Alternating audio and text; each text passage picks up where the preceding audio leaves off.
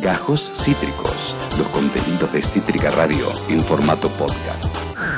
Eh, vamos a tener un, largo, una larga temporada al aire eh, hoy cubriendo lo que son las novedades políticas. ¿Saben qué? Cristina se reunió con el embajador eh, estadounidense en Argentina. Hay, desde los senadores del Frente de Todos, una propuesta para crear un fondo financiado con la guita evadida, no declarada, para que a partir de ello eh, lo, recaudado se direccione a, a pagar la deuda. Es algo interesantísimo, pero primero queríamos centrarnos en la economía local. Saben que estamos muy cerca de Pascuas, saben que estamos muy cerca de invertir en rosca de reyes, en pan por supuesto, eh, en todos los panificados que están en la mesa durante esa jornada si tenemos la suerte de poder hacerlo. Hay mucha gente que no puede abordar los precios que está teniendo el pan. Acá tengo una noticia, un comunicado. Dirigentes del sector panaderil se reunieron ayer con el secretario de Comercio de la Nación, Roberto Feletti, en el marco de los acuerdos de precios que buscan cerrar el gobierno para los próximos meses. El funcionario nacional acordó con dichos dirigentes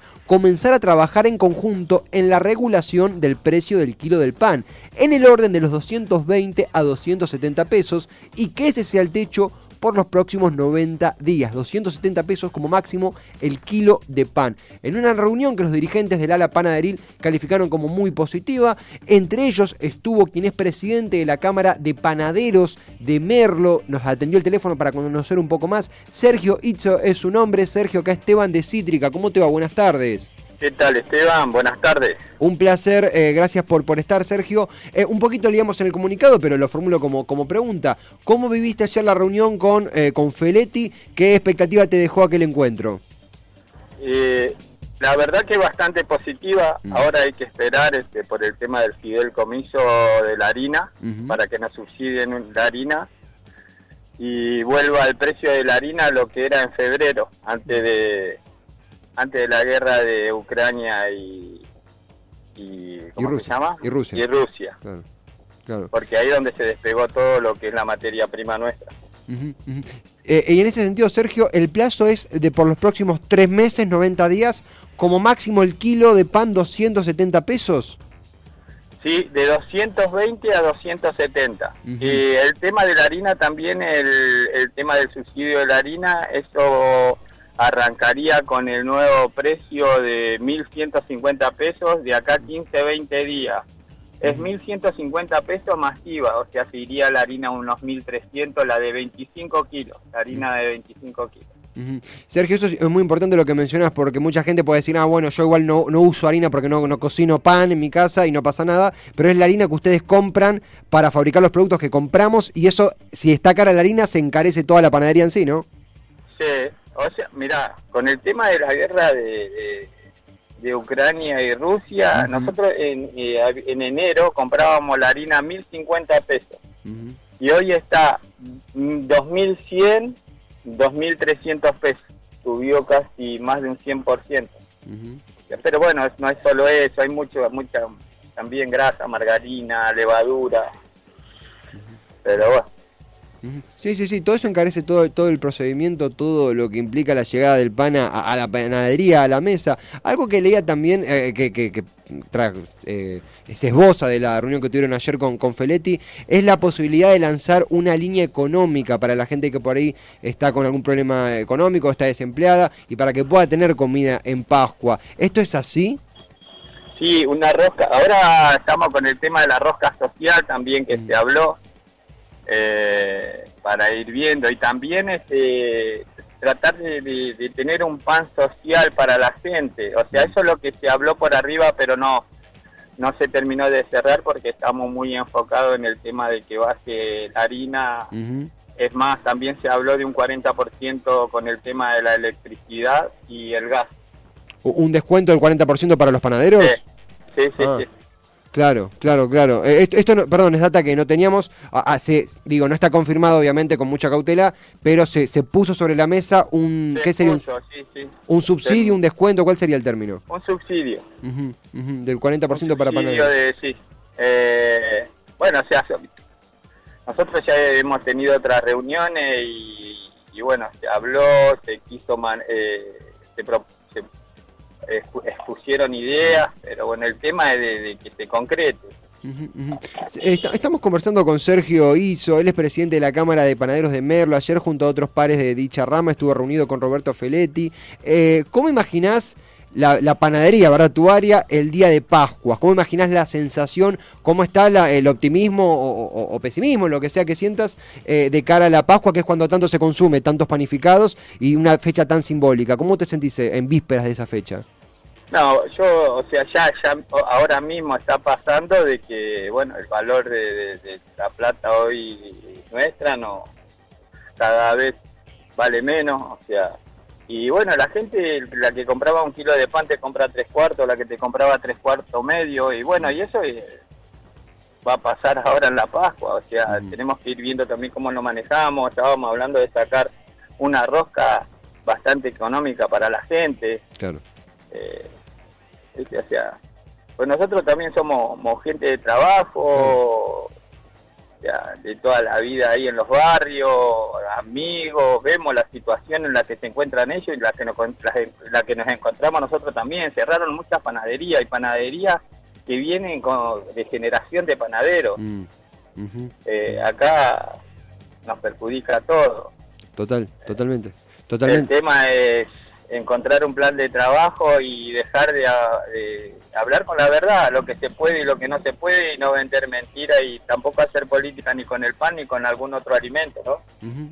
Eh, Porque acá si tenemos que pensar es para que salga adelante y, y no le falta nada a nadie. total, totalmente. Eh, mira, el, el, el anteaño pasado récord en producción de trigo, el año pasado la Argentina récord en producción de trigo y este año récord en producción de trigo.